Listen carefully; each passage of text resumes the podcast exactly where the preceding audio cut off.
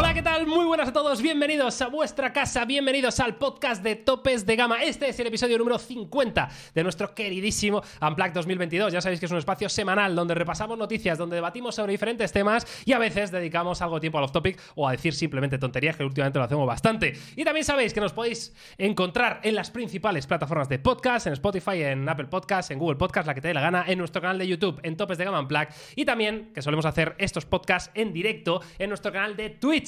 Así que nada, hoy es jueves 15 de diciembre de 2022. Yo soy Miguel García Blas y tengo el honor y el gran placer de saludar a Antonio Bu y Carlos Santa en Gracia. ¿Cómo estamos? Pues muy bien y se me ha cruzado un pensamiento nada más empezar. ¿Ah, sí? Sí. Un pensamiento. Que es, eh, Carlos, tío, ¿no tendrás un jersey verde que te puedas poner para que seas una cabeza flotante? O sea, 100% Ya. es que lo estoy pensando y me parece una Tengo- grandísima idea. Mira, Hostia, molaría bastante ahora que lo dices. ¿sabes lo que pasa? ¿Sabes lo que que pasa? Que tiene que ser tío. un verde muy parecido al del croma. Cla- claro. Entonces, Sí. estoy pensando. Capitán que me regalaron el año pasado eh, de Realme, que era navideño, que era Ah, verde. que tiene por partes delante transparentes. tenía mensajes, pero por detrás era full verde.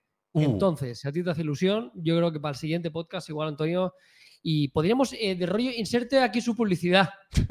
Estaría muy guay. En el pechito de Carlos. ¿Sabes lo tío. que decir? In the page. Claro, eso sería Eh, el, el- el mayor eh, product placement de la historia, ¿eh? O sea, yo mismo, en lugar de como algún tarado de eso que se tatúa en la cara y se pone en una marca de algo, que hay gente en Estados Unidos que hace eso, yo no llegaría a ese extremo, pero permitiría que en mi cuerpo aparecieran, no sé, imágenes de, por ejemplo, mortadela con aceitunas. Claro, y en plan, en plan rótulos en movimiento, por su brazo, ¿sabes? En plan, contrata ahora la oferta 3x2 de Carrefour, ¿sabes? Eh, claro, Eh, compramos tu coche. Compramos tu coche. O sea, harías coche, publicidad de cualquier cosa. No habría, no habría criterio. En plan de si tienes que promocionar, yo qué sé, la cosa más eh, absurda del mundo, ¿lo harías?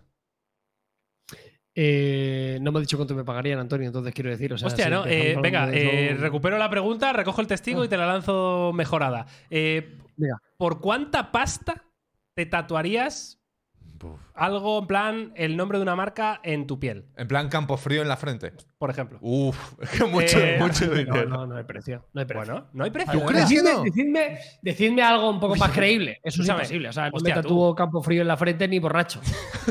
o sea, ¿me lo puedo Pero quitar escúchame, después? ¿Me lo puedo Es- quitar? Imagínate, O sea, un contrato claro, de puedo exclusividad, exclusividad tres meses.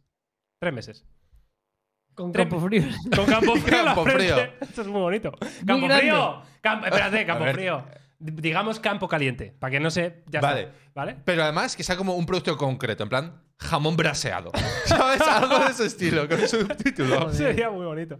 ¿Sabes lo que pasa? Que el láser ha evolucionado mucho, pero Claro. todavía se nota. ¿Sabes lo que te Ah, quiero decir? sí. Hostia, yo claro, eso no tengo ni idea. ¿Se nota de verdad? Ahora bien, Un poco. ahora bien. Ahora Aún bien. así, Ahora bien. sabiendo que me lo, sabiendo que me lo puedo quitar después, eh, Son tres y meses, diciendo una decir. cifra relativamente razonable, yo creo que yo creo que 5 milloncitos de euros me los dejo. ¿Cinco millones? ¿Qué dices? ¿Te parece tío? mucho o poco? Me parece una barbaridad. ¿Qué- ¿Mucho? ¿Cómo, te va a pagar? Hombre, O sea, ¿cuál te es- cuál jodes. es tu Yo precio, la frente tres Pero, meses. tío, me sa- o sea, vale, espérate una pregunta. Es que me estáis haciendo el juego más absurdo del mundo y te dicen, venga, Carlos, 4 millones. ¿Les vas a decir que no? O sea, te va a pasar los, los fajos así por la cara, ¿sabes? Vas a oler el dinero, tío. Y les vas a decir que no. ¿Qué has Pero, fichado tío, ¿tú sabes lo que es llevar tatuado? David tío, mi sueño. Ah, pero eso eran calcomanías, ¿no? Eh, qué grande Espero David que sí. Tío. Sí, que sí. Pero que escúchame una cosa, que te vienen con 4 millones y les dices que sí, vamos. Antonio, di tu precio. y no- o sea, no lo sé, pero yo me imagino que... la cara. Es que yo, yo estaba pensando en otra magnitud de dinero. Pensaba que estamos hablando en plan de, pues eso, medio millón de pavos. Bueno, pues entiendo que... Pero ¿cómo hace medio pillón de pavo? Me voy a tatuar yo la cara. Hostia, yo no, ¿eh? Por medio millón no. Tío, es jamón la braseado. Antonio, decir. para siempre. Y Hostia. que luego te que quede la marca ahí de meses. campo frío, jamón braseado, tío. Igual te puedes, te lo puedes apañar y ser de repente un tatuaje increíble, ¿sabes? No sé. Te haces un tribal No, pero de es que, o sea, estoy flipando porque realmente es lo que te digo. No. Te vienen co- con, pues, un millón de euros, en serio, en un maletín, te lo ponen delante y le vais a decir que no. Hostia, es que son tres meses con campo frío en Que la... es un millón de euros en un maletín que te están diciendo, toma, Miguel, llévatelo calentito, como el jamón braseado. Bueno, lo claro, alguien lo ha puesto en el chat. Realmente existen maquillajes, Carlos. Te maquillan luego el borrón que te ha quedado y a Pero siempre. Eso. Hoy he maquillado toda mi vida. Bueno, no sé, bueno, campo frío. No sé, ponme la pasta adelante y ya veremos qué Y hacemos. vemos. Ya me lo pienso. Y vemos. eh, me, voy a en hacer, fin. me voy a hacer un tatu- Mira, voy a hacer un spoiler ¿Ah, del sí? siguiente tatuaje que me ¿Qué me quiero hacer, dices? ¿Dónde? que también es como un poco gracioso. Hace mucho Ubicancia. tiempo que me quiero tatuar un que me quiero tatuar un bol de ramen, ¿vale? No, no, no lo hemos entendido. No he sabido cómo reaccionar. Espera, ¿vale? hemos esperado al. Venga, desarrolla. Claro, ¿sabes? En o sea, plan de- o sea, antes de un juzgar. Bol de ramen, vale. Hace tiempo que Eh, me he querido tatuar un bol de ramen porque vale. me gusta mucho el ramen y me gusta Japón y me parece como guay, ¿no? Tengo Vale. tatu- Joder, tengo el tatuaje de Bad Bunny, quiero decir, o sea, Ya. mi estándar es bastante bajo respecto Sí, ya te veo, sí. son cosas que no son, cosas, son que me son cosas que me molan. Tú Vale. te tatúas cosas Sí. de tu hijo. eh, Me- mi me yo no tengo chiquillo, entonces Claro, yo no, mi vida mi vida se reduce a, a- a cosas así. Lo que me fantasía. parece raro es que te tatúes el ramen o a Bad Bunny antes que a una manzana Joder. mordida. Decir, Entonces, me quiero tatuar lo del bol de ramen y lo quiero hacer guay, bonito. Eh, porque color? Se lo vi a una amiga y se, le- y se le dije, digo, no, no, lo que, yo todos mis tatuajes son en blanco y negro. vale. Y, y quiero que ponga en una tipografía pequeñita, pero acompañando no sé dónde, eh, Send Nudes, Send nudes. que es, que es en lugar del Send Nudes, es el Send Nude, es eh, envía eh, fideos. Ah, noodles, ¿no? Claro. Pero es nudes. O sea, en inglés lo escribe, la gente lo escribe, hay muchos tatuajes ya con eso. Que pone send nudes, que es como envía fideos. Envía fideos, ¿no? O send, o send noodles, que me parecía como más guay. Claro. Pero, bueno, tengo que, dar una, tengo que dar una vuelta. Lo tengo en la cabeza. Está ahí casi, ¿eh? Lo tienes casi, ¿eh? Ya. ¿Y dónde has dicho en el brazo? No sé dónde. Ah, no sabes dónde. Sí, Esto molaría bastante llenar en una, en una nalga, ¿eh, Carlos? ¿Ves? O sea, todo- Algo así. todo el está pinchando. Joder, José, eres el ¿Es mejor ese? realizador de la historia. Hostia, tío. que, que tenemos un realizador Algo muy así. bueno, ¿eh? Algo así, pero no. O sea, sí, pero no. O sea, la idea es esa, pero no en esa disposición, ni en color, ni en O el sea, tú tamaño, harías full cenital, ¿no, Carlos? La vista del ramen No sé. cenital. Mm, No lo creo, no sé exactamente. Lo No tengo que dar una vuelta. Pero la idea es un poco esa. Pero esto en una, en una nalga, Carlos, quedaría muy bien, ¿eh? Me parece bastante guay. Eso en toda la espalda, tío. En toda la espalda. Ojo, ¿eh? Pero en plan Bueno. en grande, o sea, bueno, A ver, me- Antonio, céntrate. Yo creo que. No, es que además estoy leyendo cosas en el chat que no, no las entiendo y me acaba de saltar un anuncio de Doritos y solo puedo pensar en marcas ofreciéndote dinero por llevar sus tatuajes. Vamos a empezar ya con las efemérides, por favor. Eh, ¿qué Nunca pensé que diría eso. ¿Qué efeméride? Si nosotros hablamos siempre de noticias de tecnología, normal y corriente, efeméride? tal, no sé qué. Allá que pero vamos. sí, No. hoy tenemos efeméride, claro que sí. ¿Cómo iba a faltar la efeméride? Pues sepan ustedes que un 18 de diciembre del año 2006 Linksys lanzó su teléfono iPhone. Es decir, hubo un iPhone antes del iPhone. Y esto a mí ya sí que me ha explotado la cabeza, porque cuando lo he visto, y digo, pero es que no me lo puedo creer esto. ¿Cómo es posible que esto sea real, tío? Pues sí, eh, Linksys, que era una filial de Cisco System, que es una empresa que evidentemente es muy tocha ¿no? a nivel mundial, Cisco, eh, soluciones de routers y todas esas historias, pues en la época auge dorado de los inalámbricos para casa, ¿verdad? Eh, que eso hemos tenido todos y hubo una época de auge, que si el... ¿Cómo se llamaba el de Telefónica? Sí. El Domo o el Duomo. El, el domo, domo. y el sí, duomo, el domo. El ¿no? domo. El domo. Bueno, pues todo esa, ese momento de explosión, pues apareció Cisco con sus iPhone y eran básicamente un teléfono inalámbrico, pero que nos permitía ir eh, un poquito más allá, ¿no? En este caso podría hacer grabada- eh, llamadas también por eh, sistemas de voz IP, ¿no? De, como Sí, por Skype y todo el eh, rollo, Ese ¿no? tipo de, de movidas, ¿no? Entonces me ha parecido súper curioso porque al año siguiente, amigos, eh, ya sabéis que Steve Jobs anunció eh, el iPhone y eh, Cisco eh, lanzó un comunicado diciendo denunció. que Apple violó y copió deliberadamente la marca iPhone de Cisco. Y se quedaron porque- tan anchos. Porque Cisco lo estaba petando tan fuertemente Claro. que dijo bueno, pero esto Hostia. ahora fuera coña. Si hubieran registrado la marca, Ya ves, tío. Apple eh. tendría que haber pagado una pasta. No, pero sí, lo que comentan es que creo que luego llegaron a un acuerdo precisamente, ¿no? O sea, Ah, luego entiendo- Apple pagó dinerito. Mira, lo pone al final, dice, eh, en 2007 anuncian que estaban eh, de acuerdo en que ambas empresas utilizasen... Es que no lo veo ahora, porque claro, como ahora, no está- ahora Ah, todo va todo desfasado. Ambas empresas usasen iPhone como nombre. Sí, ¿De verdad pero- me está diciendo que co- coexistió el iPhone real con el iPhone de Linksys? Hombre, a ver, pero yo entiendo que si, si somos justos, el iPhone real es el de Linksys. Exacto. Esto es como Ronaldo Nazario frente a Cristiano Ronaldo. Claro. ¿Cuál vino antes? Claro. Pues es un poco esto. Eh, solo que... Hostia, qué fuerte me parece de todas maneras, ¿eh? porque eh, el nombre, el nombre es parte del éxito, ¿no? Probablemente de- del iPhone, eh, ¿no? Que era una manera de hacer las cosas diferentes, eh, ¿me entendéis, no? O sea que, y joder, ver que era copiado, pues me decepciona bastante, ¿eh? Pero tú crees que Jobs lo, lo supo, o sea, yo creo que ni se molestó. Yo creo que Jobs era de esas Ah, se le ocurrió lo mismo que al de Cisco. Hombre, a ver, tampoco, tampoco hubo que darle muchas vueltas, ¿eh? O sea, venían de los iPod, iMac, iBook, o sea, Eh, no. Jobs no era el. No, e- no se caracterizaba por ser la mejor persona del planeta, quiero decir, ¿eh? O Ya. sea, sería un genio. Sí. Pero no era un alma de cántaro, ¿eh? Precisamente. O sea, yo no descartaría que dijera así, pues para adelante. O sea, Claro, o sea, yo entiendo que se la sudaba. Ahora, también os digo una cosa, nos estamos metiendo con un señor que ya ha fallecido, entonces está feo que nos metamos ¿qué con él ahora. No nos metemos, no nos metemos con Hitler. Hostia, esto ha escalado muy violentamente. ¿no? ¿Eh? Antonio, no te metes con Hitler tú ahora, ¿eh, Antonio? No se puede. ¿Qué pasa? Pero luego con, el, con Miyamoto y con Nintendo sí, ¿verdad? Claro, igual Ah, claro. Tu, tu lista de principios y valores está un poquito. Hmm. A ver, no quiero entrar en este tema porque sé que es borderline todo y Es yo, muy borderline, yo entro sí. Muy muy borderline. fuerte y luego se lía. Así que. Claro, que Antonio no te terminó medio, Carlos. Tú Claro, eso- o sea, yo como entra el trapo, se lía. Claro, o sea, te- ya se nos va de las manos, ¿sabes? Empezamos con bromas que no deberíamos hacer y acabamos baneados de. Y en la cárcel. y probablemente. Y en la Audiencia Nacional, ¿eh? Que la Guardia claro, Civil. Y, os- Sí, sí. y os- A mí no podría venir. Tú imagínate. Claro, Claro. como yo estoy aquí en un croma, igual un día van ahí y dicen, madre mía, estos son los estudios de tope de gama donde graban el podcast. Y un día van ahí y yo no estoy. Y tú no estás. ¿Sabes lo que te quiero decir? Pero ellos piensan que Claro, sí. Yo tengo inmunidad. Claro. En fin, amigos, eh, pues esa es la efeméride. Yo creo que está bastante guapa, pero además eh, no podía dejar escapar la oportunidad porque hoy también es el Día Internacional del Otaku. Es que esta no quería. Aquí no metimos en un charco la vez anterior. ¿Ah, sí? Sí, esta- Ah, de bueno, sí, pero bueno, yo no voy a decir nada más. No, Solo vale, que, ya está. o sea, eh, lo celebramos y tú eres otaku. Lo aplaudimos, yo ya soy otaku, a partir de ahora. Vale. Eh, estoy viendo muchas series de anime y eh, ya está. ¿Vale? Eso es todo lo que hay que decir. Así que feliz día a todos los otakus, claro que sí. ¿Y cómo se dice feliz día en otaku? No, no vamos a entrar en territorios cabrosos, tío. De verdad, es que esto es un campo de minas lo que ¿Y tenéis ahí en, montado. y en- y en- y en chino de Shanghái, Antonio? ¿Cómo sería? ¿Cómo sería? No, escúchame, no, no me pagáis tanto, Carlos. Tío, Antonio, Escúchame, feliz eso, día. eso- eso es un. Vale. Eso es un fee extra. Buenos días. Eh, o, algo fácil, Antonio. Venga, hijo. A ver, no que, venga, a ver, tu lengua venga, materna. que queréis, pero algo muy sencillito y muy de andar por casa. Porque además, el otro día me di cuenta que estoy súper oxidado en el. Ve, pues mira, el vamos a hacer practicando chino de Shanghái con Antonio en los podcasts. A mí me parece bien. No, Venga. vamos, va, Feliz va- día. va a pasar hoy porque simple y llanamente Venga, sí, quedan poquitos gracias. podcasts Gracias. y a lo mejor ya no volvemos Esto es muy bonito, esto es precioso, ¿eh, Antonio? Esto es muy bonito. Venga, a ti. ¿El qué? ¿Cómo es? Feliz día, eh, otakus. No, no, feliz día otakus no Feliz te sé día, decirlo. otaku. O sea, Eh, no tengo ni puta idea de cómo se dice feliz día otaku. Bueno, pues feliz día. Otakus. Feliz tío, día, otaku. eh, personas que estáis en el directo. Uy, espera, espera, espera, tengo que pensar bastante, ¿eh? Tienes que pensar bastante. Sí, sí, sí, sí, sí, sí. Es que. A ver. Eh, José estaba buscando en Ay, directo. es que lo puedes pinchar. No, no, no puedes pinchar el audio, ¿no? No.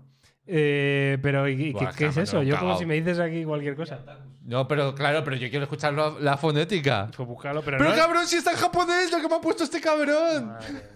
¡Fua! Madre mía, vaya realizador tú. Es Tirando increíble. de racismo. O sea, es- está siendo ¿Qué esto pasa? ¿Que feísimo. todos son iguales? José, madre mía, vaya. Venga, pero está sí, siendo- sí, fe- eh, feliz día. Es que fe- no sé cómo coño decir feliz. ¿Feliz? Ah, feliz no sabes O decir. sea, sé, sé decir Buen estoy día. feliz, en plan. Antonio, Antonio. o sea, yo- pero, qué, pero qué chino sabes tú, joder. O sea, A ver, no sabes decir no, feliz. no, pero tío, o sea, es que, es claro, que- es como si yo te digo, sí, sí, sí hablar inglés. ¿Cómo se dice? Y no sé decir happy. Venga, va. A ver, Carlos, pero es que Antonio, yo, feliz, es una palabra que no utilizo nunca. O sea, quiero decir. es prácticamente la última. verdad, Claro, tío, La última que querría aprender Antonio nunca. Es como. Y me gusta tampoco. Es claro. como alegría o, o qué bien, ¿sabes? Vale, pues di, te odio, maldito otaku, ¿no? Ese yo creo que sí sabrías decirlo, ¿no? A ver, a ver, a ver. No, no, tampoco sé decir te odio, porque no sé decir tan, cosas tan polarizadas, pero voy a decir algo mucho más sencillo. Eh, Chinchozi eh, Otaku Ti.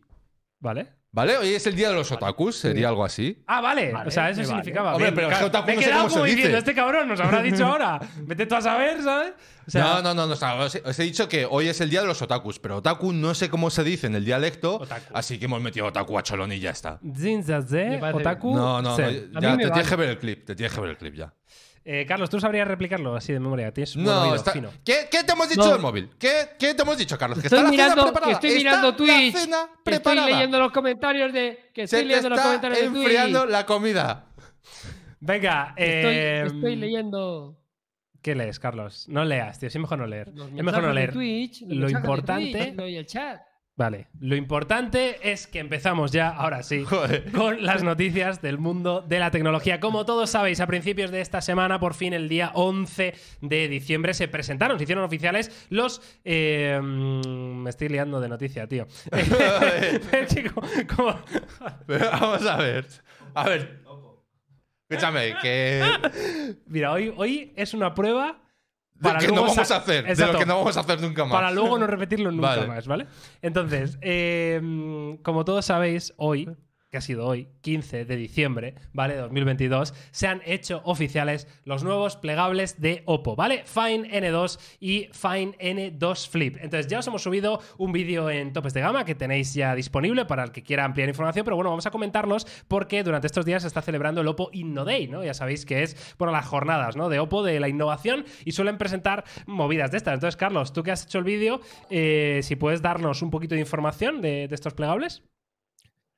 Sí, que sepáis que en este caso se han presentado dos dispositivos, el Oppo Fine N2 y el Oppo Fine N2 Flip, ¿vale? Así que ahora tenemos ya un, plegable tipo libro y un plegable tipo concha. Y si nos centramos en el más importante, entre comillas, que sería el, el tipo libro del que precede, que nos encantó, el Oppo Fine original, la verdad que fue un, un dispositivo que nos parecía muy guay. En esencia es prácticamente lo mismo, hay algunas mejoras.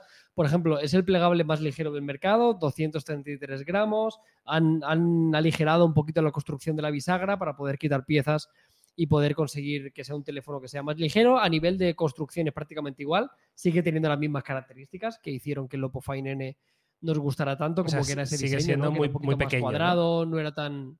¿Qué? O sea, eh, que, que digo, sigo siendo pequeño, es compacto, ¿no? Entiendo como la generación Sigue pasada. siguiendo, sí, sí. Sigue, sigue siendo pequeño. No tengo el dato exacto, pero recuerdo que la pantalla exterior, que también ha sufrido mejoras, sobre todo en el aprovechamiento de los marcos, que son mucho más conseguidos. La pantalla exterior creo que tiene 5.5 pulgadas y la pantalla interior abierto son 7 y poco, ¿no? O sea que es un plegable un poquito Vale. más pequeño, creo que tiene todo el sentido del mundo.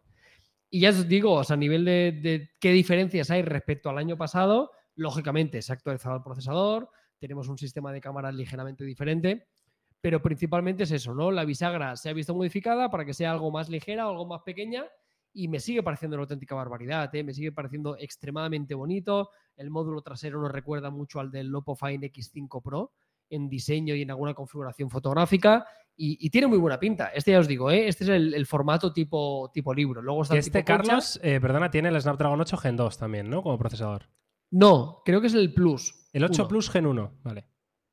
Eso es. Vale. Eh, y, por, y por lo demás ya está, ¿eh? 120 Hz para la pantalla, un panel AMOLED, etcétera, etcétera. Ya os digo, ¿eh? no, hay, no hay demasiadas diferencias.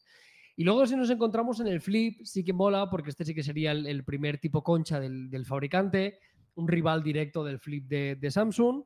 Compartirá muchas especificaciones con el normal, pero la principal diferencia es eso, ¿no? El factor de forma. Tenemos un teléfono de 6.6 pulgadas, AMOLED, pero que se abre en un formato rollo flip. Eh, ¿Qué tiene este de particular? Sobre todo que la línea central no se nota prácticamente nada.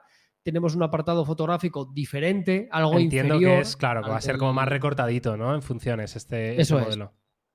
es algo un poquito más recortadito, no, eh, incluso el procesador, por ejemplo, lleva un Dimensity 9000 Plus. O sea, el procesador, el sistema de cámaras y el precio en China eh, es ligeramente diferente. Aquí la gran pregunta es, eh, ¿cuál de los dos llegará a nuestro mercado? Eh, yo tengo la sospecha, y espero equivocarme, em, que creo que el teléfono que va a llegar a nuestro mercado es el Flip.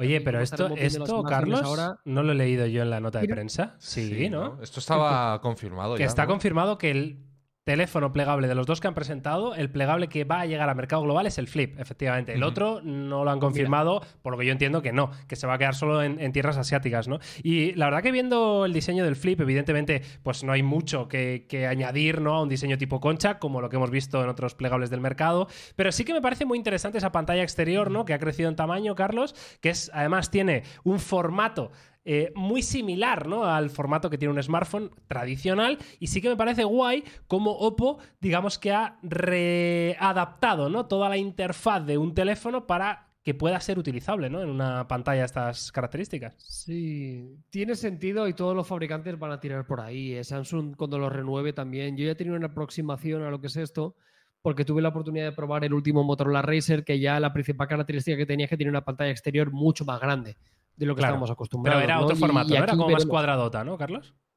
Sí, sí, cuadradota, pero yo creo que servirá un poco para lo mismo, ¿no? Aquí al final lo que yo no sé, y eso no lo sabremos hasta que lo podamos probar, es eh, qué ventaja tiene tener una pantalla más grande. Yo creo que el error que tenía precisamente Motorola, un error o acierto, según como lo veas, es que te dejaba utilizar prácticamente todo, ¿no? Lo cual no tenía sentido en una pantalla tan pequeña. Pero bueno, el usuario podía decidir qué utilizar y qué no, ¿no? Veremos aquí, Oppo, si nos da esa carta esa carta blanca tan grande para poder, por ejemplo, contestar un WhatsApp en una pantalla tan pequeña, lo cual creo que no tiene sentido, Ya, es o, que o sería que raro. sí. simplemente sea un potenciador de notificaciones y demás. Veremos a ver cómo lo han hecho. ¿Cómo te lo imaginas tú, Antonio? Estaba pensando ya un paso más allá, en plan la locura, en plan de. ¿Llegará el día en el que veamos un tipo concha en el que la parte externa sea todo pantalla y lleve cámaras bajo pantalla para el sensor principal? Seguro. o sea, tú dices seguro. un tipo concha que tiene pantalla por los dos lados, Sí, pero a lo mejor. pero que se pliega, ¿no? Sí, se pliega, pero solo. O sea, es mitad pantalla y el otro es mitad cuerpo. Ah, pero podría ser todo pantalla, ya que estamos. Bueno, sí, hombre, pero ya, o sea, entiendo que qué sentido tiene que tenga pantalla por todos lados, ¿no? Pero que cerrado, o sea, todo pantalla y para resolver el tema de las cámaras, pues metan las cámaras bajo pantalla. No Uy, falta meterlas y no hemos pantalla, pensado una cosa, Antonio. un agujerito. ¿no? Verás. Uy, no hemos pensado una cosa. ¿No Lo que tú- ah, justo lo que tú estás diciendo. Hay, hay un lado del flip que estaba vacío. Claro. Claro, Como que abajo ¿No? dices para meter abajo las cámaras. Abajo. claro. y si Hombre, meten ahí las cámaras sobre la pantalla, pero- tío. pero y luego sería raro, en cuando plan de- el móvil. O sea, si el móvil está abierto, entiendo que todo el mundo me está viendo. Esto está abierto y las cámaras, en vez de estar aquí, están aquí abajo. Pero esto, Esto es todo pantalla de aquí. Por ejemplo. Y al hacer la foto, le doy la vuelta. No sé, Bueno, no sé, no sé yo por. no te haría, no te haría falta. Esto, ¿os acordáis, no? De Carlos, de cuál fue? Un Mimix, ¿no? El Mimix eh, original, me parece, ¿no? De. Xiaomi, eh, que tenía la cámara delantera para intentar hacerlo todo pantalla, pues la movieron de la parte de arriba a la parte de abajo. Entonces te quedaba en la, te lo juro, te quedaba en la esquina inferior derecha. Foto papada todo el rato. No, cuando, o la tapabas con la mano. Quiero decir, cuando querías hacerte un selfie tenías que darle la vuelta al, al teléfono para, para que poder hacerlo. No estoy intentando alargar un poquito para que a nuestro realizador le dé tiempo a encontrar una foto del Xiaomi Mi Mix 1, el original. No, es que dicen que es el 2.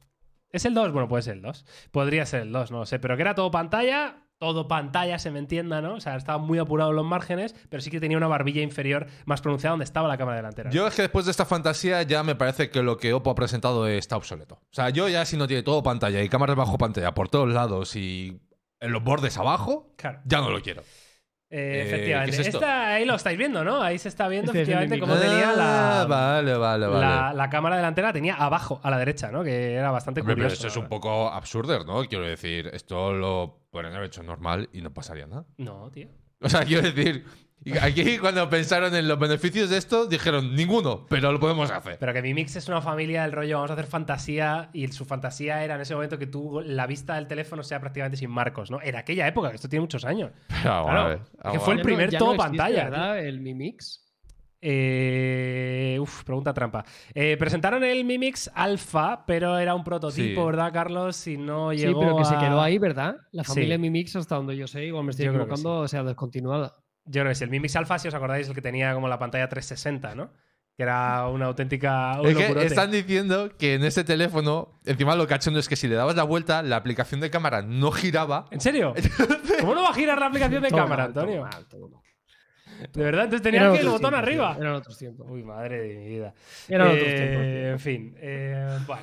Pues eh, la vida, amigos. La vida. todo el esto. caso, que Oppo, yo estoy muy contento porque lo que están haciendo, ya el año pasado lo hicieron brutal con el Fine N y ahora eh, estos dos plegables. Y esta manera de hacer un flip, que es verdad que era eh, fácil, entre comillas, porque tenías solo que inspirarte en lo que ha hecho otro, ¿no? Porque ya estaba presentado, ya estaba anunciado. Pero le han sabido dar una vuelta y me parece que, por lo menos, lo que se ve, es decir, a nivel estético, construcción, es finito, no parece que quede ninguna parte de la pantalla con, con hueco, ¿no? Al tenerlo cerrado. Ese tipo de cosas, mm, yo creo que va a ser un teléfono muy top y lo que hay que esperar es saber a qué precio. Porque, Carlos, entiendo que eso información no tenemos, ¿no? Mira, yo te diría, se ha salido la conversión en China, ¿Vale? eh, o sea, evidentemente está lejos de lo que podría llegar a ser en nuestro mercado. Se hablaba del Oppo Fine N2 alrededor de 1.200 euros y el otro 800 y algo. Lógicamente, Vale. repito, estos no serán precios para nuestro mercado. Quizá aquí Yo me imagino que irán a rueda total de los precios de Samsung. Lo único, pues, ya casi por cerrar, a mí me sabe mal que no llegue el Fine N2 porque el Fine N original nos encantó a todos. Total. Y, y es una pena que, que no llegue este, este- esta versión mejorada. Así que, bueno, por nuestra parte intentaremos eh, presionar a la gente de Oppo España para que lo traiga, como si fuera a servir de algo. Pero bueno, Totalmente de acuerdo. Eh, en fin, pues esa es toda la información de Oppo. Han presentado más cosas, lo tenéis en nuestras redes sociales, en TikTok, en todos lados, ¿vale? Porque han presentado también unas gafas y otras movidas. Tampoco es nada súper increíble, ya os lo digo. Eh, pero los plegables sí que parecían relevantes, ¿no? Para hablaros en el podcast. Pero vamos a pasar ya a la siguiente de las noticias, que en este caso es de un fabricante que, bueno, no solemos eh, hablar últimamente, no sé bien por qué, pero es Realme, ¿no? Con su GT Neo 5, que, bueno, se ha visto filtrado, ¿no? En, en dos imágenes que parece que nos dan, bueno, un vistazo bastante cercano a lo que podría ser este dispositivo. Ya sabéis que los Neo de Realme es una familia en la que yo creo que les está yendo muy bien, porque realmente son teléfonos que, mm, joder, eh, son como muy atractivos para el público que yo creo que mejor encaja con Realme, ¿no? Que es ese público joven, un poquito metido en el mundo de la tecnología, y al final el Neo de turno, lo estamos viendo, ¿no? El último que hemos probado, que era el 3, tenía ya carga rápida de 150 vatios, tenía un Dimensity 8100 como procesador, que es un muy buen procesador, tenía un diseño muy atractivo, muy racing, ¿no? Eh, con una pantalla con muchos hercios, ese tipo de cosas que, a la gente le mola, ¿no? No sé si estáis viendo el diseño, ¿qué os parece? Sí, bueno, eh, yo es que estaba viendo un poco, no, pues en la noticia comentan también que uno de los puntos eh, fuertes de cara a este nuevo terminal son 240 vatios de carga eh, Ya, con cable. ¿Por qué no, verdad? Pero eh, es que no me imagino ni. Bueno, me parece que ha habido algún fabricante que ha hecho algo así a nivel demostración, pero no estoy 100% seguro y lo que no sé es qué tiempos manejan. Eh, no sé, o sea, lo veo un poco innecesario, ¿no? O sea, yo creo que al final esta es una familia que, lo decías tú, que ya de por sí resulta muy atractiva en líneas generales dentro de lo que es el público, que obviamente pues es más fan de la marca y sobre todo de estos modelos. Entonces, no sé, tampoco yo personalmente, si tuviese que apostar por, por algo de cara a mejorar, no sería ya meterle 240 vatios de carga. Eh, me parecería, digo, que algo innecesario. Ahora, el diseño como tal, pues a mí me mola bastante. O sea, me mola bastante. Qué raro. Aunque, aunque, es cierto que.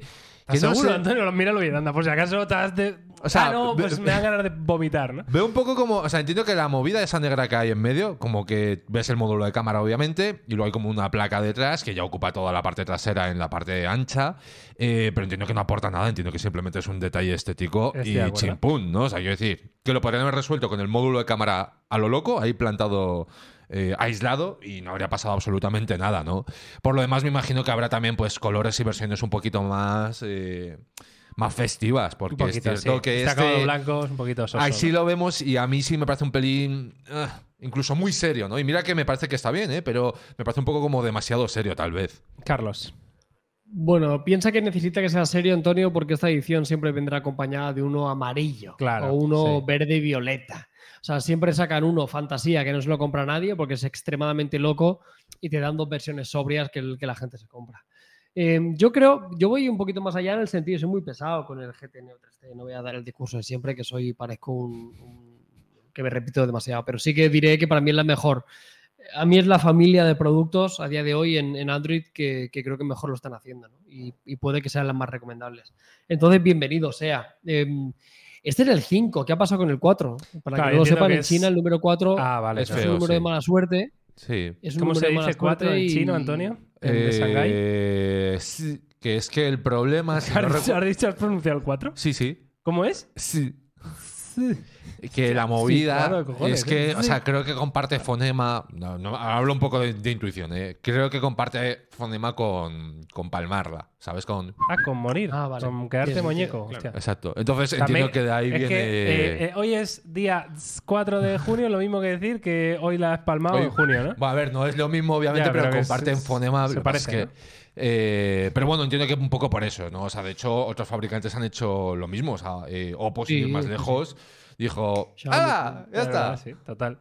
En fin, pues el GT Neo 5, amigos, 240 vatios de carga rápida. Innecesario. Eh, innecesario puede ser. Quién sabe, ¿no? Si llegará con el Dimensity 8200, ¿no? Que sería la evolución lógica, o tirarán por un Snapdragon 8 Plus Gen 1. Veremos, ¿no? Veremos, pero desde luego va a ser uno de los mejores teléfonos eh, en relación calidad-precio, ¿no? Realme nos tiene acostumbrados a ello y en esta gama lo suelen hacer muy bien. Como dice Carlos, el 3T es una maravilla, el 3 en general es súper atractivo y este Note 5, pues yo tengo grandes esperanzas, ¿eh? Y a mí el diseño también personalmente me parece limpio, ninguna locura, pero me gusta. Así Pero que, amarillo os parece un color demasiado fantasía. A mí me Amarillo parece que es demasiado bien. poco.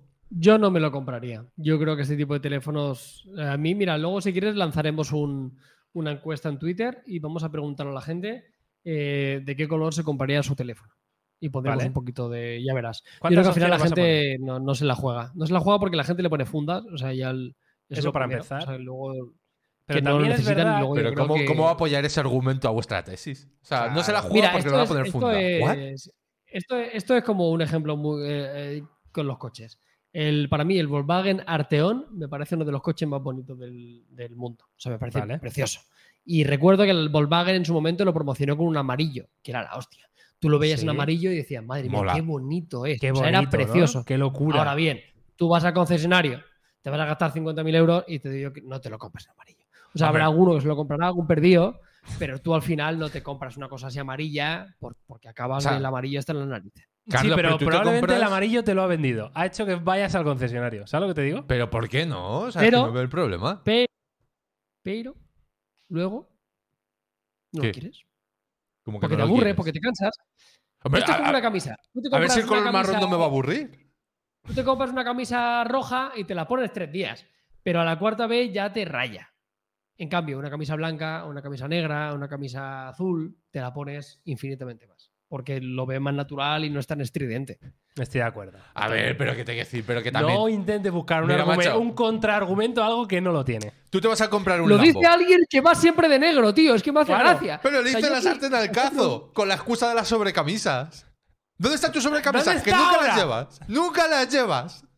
Es Es que mentira. hace mucha calor aquí, porque en el Mediterráneo, a diferencia del centro de la, de la península, aquí hace más calor. ¿Me entiendes lo que te quiero decir? Entonces no tenemos que ir tan abrigados. Mira, Carlos, yo solo te voy a decir una cosa. Si tanto calor tienes, te dejan la sobrecamisa y te quitan la camiseta. Y vas con el pecho descubierto. Y ya Fin. está, ¿no? Debería, deberíamos. deberíamos. Eh, en fin, es que en la costa tampoco. Es que ¿sabes lo que pasa? Que ellos piensan que aquí no pasamos calor, pero pasamos calor en invierno porque aquí hay calefacción. Quiero decir, allí no, ni siquiera. En la costa no. Hay muchas casas que no tienen calefacción. ¿Cómo no va a tener Que calefacción? te lo prometo, Carlos. Tu casa te. Confírmamelo. pero- ¿Sabes que es una raya? Que cada vez que hablemos con Carlos, ahora miremos a un punto mega random. Yo miro a Carlos. No, has Yo le hecho miro a Carlos y has mirado ahí a una Le miro aquí. Carlos, confírmamelo. A que en muchas casas de la costa no tienen calefacción. Bueno, sí que suelen haber, pero menos necesaria, claro. O sea, pero hay más. Cállate. que sí que suele no, porque que está, Carlos está pensando en calefacción en una bomba de esas de aire acondicionado que te da aire frío y aire caliente. Eso no es calefacción. mismo. No, no es lo mismo. Yo, por ejemplo, Una- máquina que tengo en el vivido- salón en solo, las casas donde que me echa aire caliente, no. Durante toda mi vida yo no he tenido calefacción nunca. en ¿Ves? Ninguna de las casas donde ¿Ves? Pero Pues- tú ahora donde vives tienes calefacción. No. No, no como tal. aire. Tengo aire acondicionado. Vale, Claro. que sí, pero que eso lo hacen muchas casas ahora ya, ¿eh? Pero que eso no está en toda la casa, no está en toda la vivienda. O sea, hay habitaciones que no llega jamás Pero- el, aire, el aire caliente. Pero en una casa normal también hay sitios donde no hay radiador. No. Sí. ¿Dónde? En la nevera, Sí, en, un sí, de- no, en una tío. despensa. O sea, depende de la nevera. ¿Qué dices? No lo sé. Esto me en va a llegar. Esto, joder, José, te quiero. Qué realización. Qué realización. Está pinchando José, para la gente del podcast, ha pinchado el radiador de Xiaomi, que lo tengo por aquí y va de puta madre, te lo digo. Me lo voy a llevar a casa. en serio. Pero no dices que no te hace falta calefacción. ¿Qué estás diciendo ahora con un radiador? Mándalo para Madrid, para la gente que pasamos esto es frío de portátil. verdad. Te lo puedes poner donde tú quieras. Nos estamos embarrando. ¿eh? Nos estamos embarrando. Nos estamos pues, embarrando. Vamos a Eh, avanzar. en fin, vamos a avanzar. hasta aquí, venga. Eh, lo que sí se va a poner caliente son los 240 vatios de carga rápida del GT Neo. No, 5, no, ya hemos pasado de tema. Vamos a pasar de tema, Venga. porque si no esto. Eh, Ojo, eh, llevábamos semanas viendo una filtración, ¿vale? Eh, de el Oppo Find X6 y resulta que esa filtración no está bien. Eh, resulta que todo lo que se había filtrado ya no vale, porque ahora se ha filtrado el que parece ser el que va a ser el diseño final, ¿no? De estos Find X6 y no, amigos, no hay un módulo circular de cámara, sino que esta filtración nos dice que vamos a tener un módulo eh, completamente rediseñado con respecto a generaciones anteriores, en formato rectangular y donde evidentemente predominan los tres sensores que va a tener el dispositivo y una marca, una serigrafía justo debajo que pone Hasselblad, que ya nos lo imaginábamos y efectivamente, ¿no? ¿Qué, mm, ¿qué os parece este nuevo diseño para la familia Oppo Find? Porque es ligeramente diferente, ¿no? Lo que venían haciendo. A mí no me mola, ¿eh? O sea, no, no sé qué es lo que me chirría. No sé si es el tema del logo de Hasselblad ahí en súper grande con, con ese color blanco tan a lo loco. O sea, no También te sé. digo, mejor poner en grande Hasselblad y no el Marisilicon, ¿eh? que según qué Es mercado. demasiado grande, se les ha ido la ¿A olla. que ¿no? sí? ¿A que es que es demasiado grande. O sea, podrían haberlo hecho perfectamente en negro y con la serigrafía en blanco para que con Tío, a mí me mola bastante. No ¿eh? ¿En serio? O sea, Sí. es que me parece que es la típica cosa de voy a poner aquí súper grande Dolce Gabbana. O sea, en plan de me lo voy a No, poner en la frente. O sea, no. es, es el feeling, tío. No sé, a mí me da buen rollo, ¿eh? O Echo de menos el Ule Pero es, Design. dema- es dema- ahí, eh, es demasiado grande, tío. Eso Hasselblad ha tenido que meter una de pasta como Ya, un puede demonio ser. para que salga así de grande. ¿Tú crees? ¿Tú crees que es Pero, una cuestión de pasta? Hombre. Ah, 100%. Aumentame dos píxeles más. Pues son 100.000 euros. Y el otro, no. Eh, ¿Qué, qué le cobran? Por el tamaño de la fuente, ¿no? A este- Hasselblad. 14, No, a 14 este- puntos. Pero, mira, joder, Antonio, esto es el. Mira, es el ejemplo en el smartphone de lo de campo frío, jamón braseado en la frente. claro, Es lo mismo. Es lo mismo. Es lo mismo, pero hecho en smartphone, ¿no? Tío, pues a mí, me, a mí fuera bromas. Eh, vale, el Hasselblad puede estar un poco más grande de lo normal, pero no centréis. ¡Un poco! Pero no os centréis en eso. Pero ¿cómo Quiero te vas a decir- centrar en eso si ocupa medio A teléfono? ver, tío? Antonio, por favor. Es grandísimo, Un, es un grandísimo, poco, un grandísimo, poco más sentido. grande de lo normal. Ya está, no pasa nada. A mí lo que me hace gracia es el aspecto general del teléfono, en su parte trasera, que me da la sensación, me inspira a qué? A que va a ser muy pro en fotografía. Y yo creo que es un poco lo que pretenden, ¿no? Es decir, a mí con el Fine X3 Pro, el del año pasado, no me pasaba. Eh, no, no me ocurría eso de decir, Buah, la cámara va a ser increíble. Yo veo esto y ya digo, cuidadito que esta cámara va a ser top. Es una percepción completamente subjetiva y de puro marketing, pero estoy seguro de que tiene algo que ver con esto, ¿no? El que quieren Sí, este seguro, año ¿no? destacar 100% en el apartado fotográfico, porque ya sabéis que las filtraciones dicen que va a tener un sensor de una pulgada, que el teleobjetivo va a ser muy pepino, que bla, bla, bla, y que bla, bla, bla, ¿no? Entonces, yo este diseño lo veo precisamente que encaja a la perfección con vamos a por cámara. Pero, o sea, entiendo que esto lo dices porque como que el módulo adquiere mucho protagonismo. Y además se le ve como un toque como más pro. ¿Sabes lo que te digo? Es, ese feeling falso pro, ¿no? De. ¿Me entiendes? O sea, que lo ves y dices, hostia, esto es profesional, no es mm, amigable, no, no, es como que está ahí por algo, no sé, es, es, Es que no sé, o sea, a mí me sigue pareciendo que lo del Hasse- Hasselblad es demasiado Vale, pero grande. por favor, Antonio, sácalo de tu mente. Y no puedo, está en el medio de todo, tío. O sea, está, o sea Tío, pone demasiado. más grande y más contrastado. No, pero sobre todo es como que no. O sea, que entiendo que vale, que sí, que sea lo que dice Carlos, que sea una cuestión de acuerdos. De, han dicho, oye, mira, queremos que metas el logo así, asá, lo demás allá. Y Oppo lo ha integrado como buenamente ha podido. O sea, entiendo la parte que dices. De que el módulo adquiere mucho más protagonismo. Y entiendo que con ese cristal como ahumado, como que da ese look and feel de. Oye, aquí tenemos algo súper premium y súper tecnológico. Pero no sé, o sea, me parece que tampoco va una cosa de la mano de la otra. Quiero decir, bueno, o sea, esto podrá tener esta apariencia y luego lo probaremos y a partir de ahí juzgaremos qué tal las imágenes. O sea, ¿no? viendo esas dos imágenes, Carlos, eh, la del Fine X5 Pro del año, de este año y esta del Fine X6, tú así lo ves por detrás y, y- y te digo, vale lo mismo, ¿cuál tiene mejor cámara? Sí, sí, al 100%. O sea, está claro que lo que estás diciendo tiene todo sentido del mundo y lo estamos viendo en todas las marcas, ¿eh? Tú ves el Mate último, venga, sensor grande. Claro, Tú ves ¿no? el Xiaomi aquel que sacaron de Leica, venga, el sensor aquel circular. Tú ves el, el de Vivo que van a sacar y venga, otro gigante. O sea, está claro. O sea, todos tenemos la percepción de que cuanto más grande mejor. Esto es una realidad y aquí se nota. O sea, tú lo ves y dices, hostia, te tira para atrás porque dices, qué, qué predominancia tienen los sensores. Y ya lo hacían bien y está claro que es una decisión de marketing y, y tiene sentido. Yo solo quiero hacer un apunte porque sí que Oppo estaba siendo uno de los pocos fabricantes en Android que estaba haciendo algo que me parecía bastante curioso y que no es nada habitual.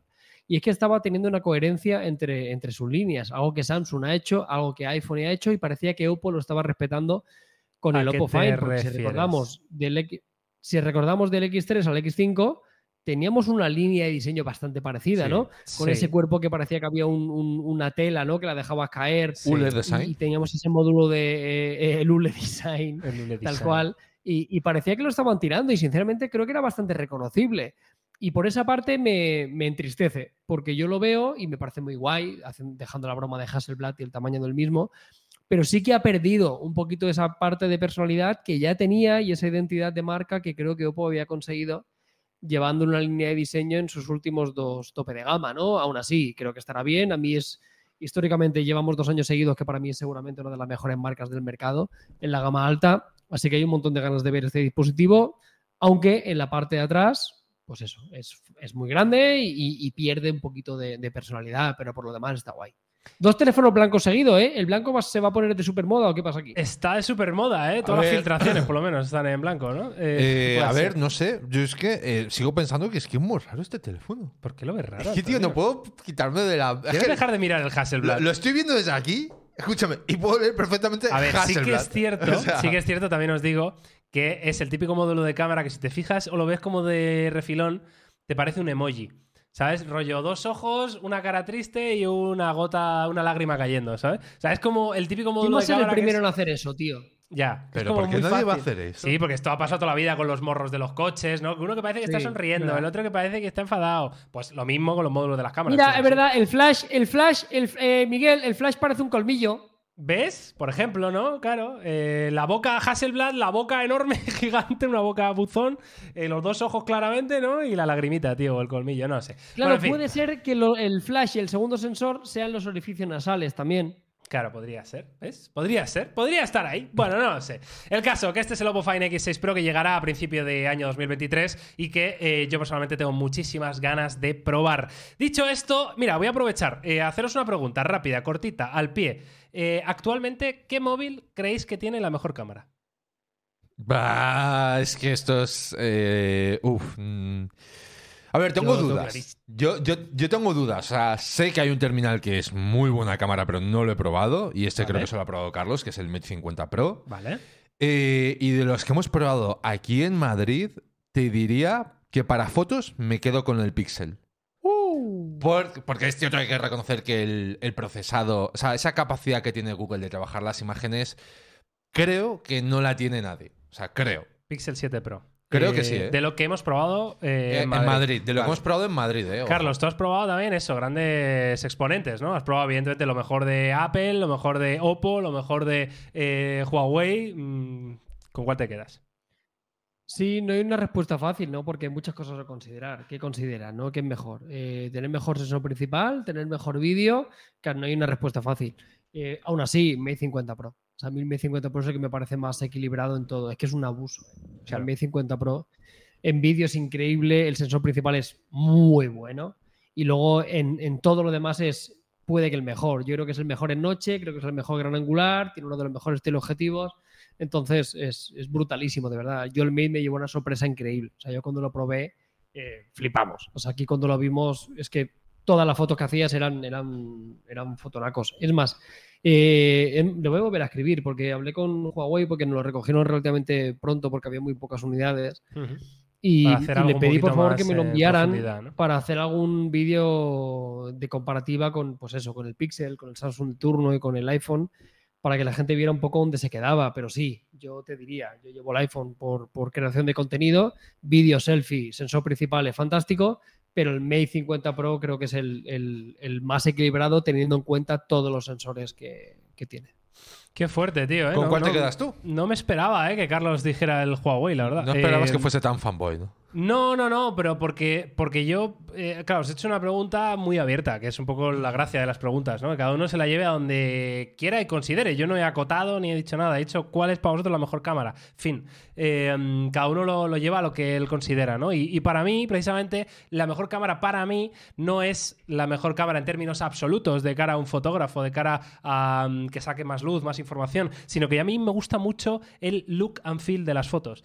Eh, me gustan las cámaras que me dicen algo. Y normalmente las firmas eh, asiáticas, como, como Huawei, le pasaba a Xiaomi, eh, que ahora entiendo que ha cambiado con el acuerdo de Leica, pero tienden a darnos un tipo de fotografía, que no digo ni que sea peor ni que sea mejor, pero a mí no me gusta porque son colores un poco extraños o no sé, le veo como falta de alma, ¿no? Entonces me gusta mucho más cómo hace las cosas Apple eh, en el iPhone 14 Pro o en el iPhone 13 Pro que uso normalmente y me gusta mucho más cómo hace las cosas Google en el Pixel 7 Pro, ¿no? Y pese a que puedan ser peores cámaras en mm, según ojos expertos, por supuesto, lo acepto, pero a mí me suele gustar más ese resultado sin retocar, ¿no? Entonces, claro, yo el Huawei no lo he probado, pero me ha sorprendido que Carlos, eh, yo pensaba que iba a tirar más por algo más, sí, todoterreno fácil, ¿no? Como es el, el iPhone, Hombre, que a nivel de calidad es súper top, excepto el gran Que a lo mejor nos llega el Mate 50 Pro, lo probamos y vemos que en ese Claro, día a sí, día sí. también es un titán. Total, quiero decir, total. o sea, yo creo que el caso del Pixel es muy evidente que, que igual que en el de Apple, ¿eh? o sea, yo, yo digo, a mí es que el de Apple hay que reconocer que la parte de noche colapsa demasiado. Claro, sí, es que colapsa mucho. Pero sí que obviamente para el día a día, para una foto rápida, o sea, yo lo pienso para el usuario general y creo que es una buenísima alternativa.